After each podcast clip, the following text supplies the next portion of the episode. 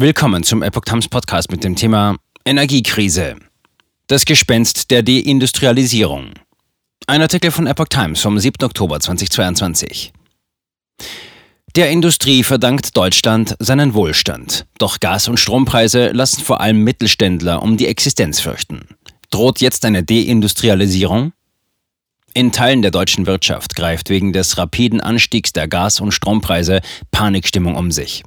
Angesichts der bis Anfang nächsten Jahres erwarteten weiteren Preiserhöhungsrunde fürchten sowohl Betriebe als auch deren Branchenverbände, dass die Produktion in Deutschland dauerhaft unrentabel werden könnte. Das Münchner IFO-Institut erwartet, dass die Entwicklung der Energiepreise zu vermehrten Investitionen im Ausland führen wird. Der Kostenanteil für Energie ist auf den ersten Blick gar nicht so hoch, sagt der IFO-Ökonom Oliver Falk.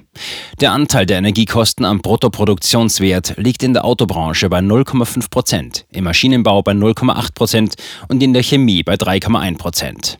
Trotzdem kann ein starker Preisanstieg bei der Energie die Wettbewerbsfähigkeit gerade von denjenigen Branchen beeinträchtigen, die im harten internationalen Wettbewerb stehen und ohnehin schon wettbewerbsbedingt relativ geringe Umsatzmargen realisieren. Falk erwartet vorübergehende Produktionseinstellungen und die Verlagerung besonders energieintensiver Produktionsschritte ins Ausland. Energieintensive Produktion ist teuer. Energieintensive Produktion ist nach Falks Worten auch sehr kapitalintensiv, sprich teuer. Verlagerungen seien nicht ohne weiteres möglich. Wir werden aber bei Neuinvestitionen wahrscheinlich Verlagerungen ins Ausland sehen. Beim Maschinenbauverband VDMA sagt ein Sprecher, allein wegen der Energiepreise werden die Unternehmen eine solch wichtige Entscheidung nicht treffen, aber stark steigende Energiepreise können natürlich im Einzelfall das Zünglein an der Waage sein. Wie immens der Energiebedarf der energieintensivsten Unternehmen ist, lässt sich an den Daten des Statistischen Bundesamts ablesen. Den größten Gasverbrauch in ganz Deutschland hat die Stadt Ludwigshafen mit ihren 171.000 Einwohnern, denn die Stadt am Rhein beherbergt das BASF Stammwerk.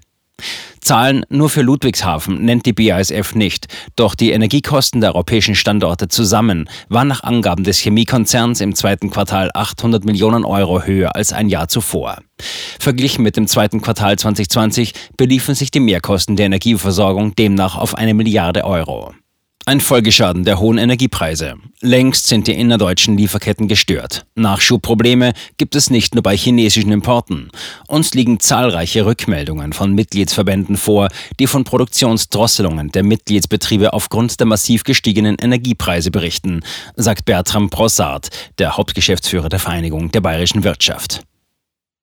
BASF-Sprecher. Acetylen-Nachfrage zurückgegangen.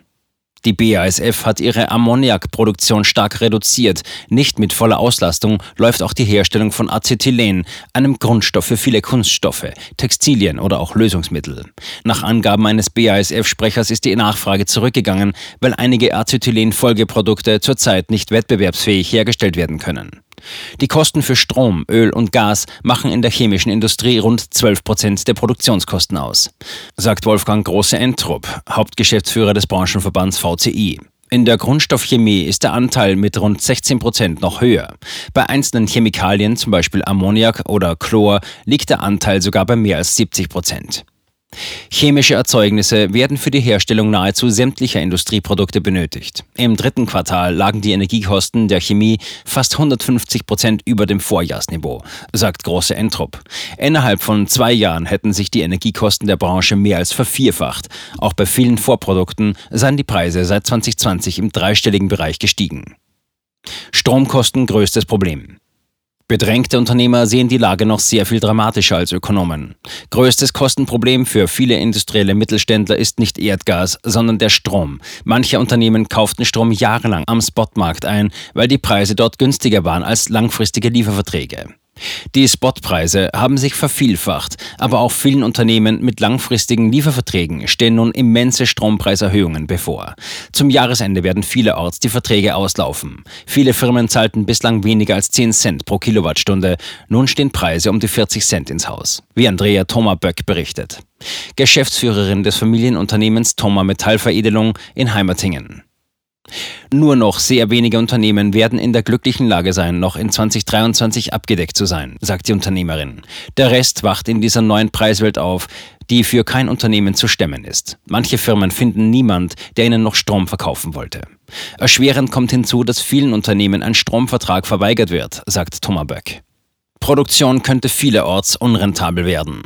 Der Autoindustrieverband VDA befragte im September 103 Zulieferer sowie Bus-, Anhänger- und Aufbautenhersteller. 10 Prozent meldeten Einschränkungen der Produktion. Schlagen die hohen Strompreise erst einmal voll durch, erwartet VBW-Hauptgeschäftsführer Brossard, dass die Produktion in vielen Unternehmen unrentabel wird. Das halten die Betriebe nicht lange durch. Das betrifft nicht nur energieintensive Betriebe, sondern die Breite der Wirtschaft. Unternehmen plagt zudem die Ungewissheit, wie der Gaspreisdeckel ausgestaltet werden soll. Eine mehr oder minder schleichende Abwanderung der deutschen Industrie gab es schon vor der Corona-Krise. Der Anteil der Waren ausländischen Ursprungs an den deutschen Exporten ist laut Statistischem Bundesamt stetig gestiegen, von knapp 10 Prozent 1990 auf 24,5 Prozent im vergangenen Jahr. Daran lässt sich mittelbar ablesen, wie massiv die deutsche Industrie in die Auslandsproduktion investierte.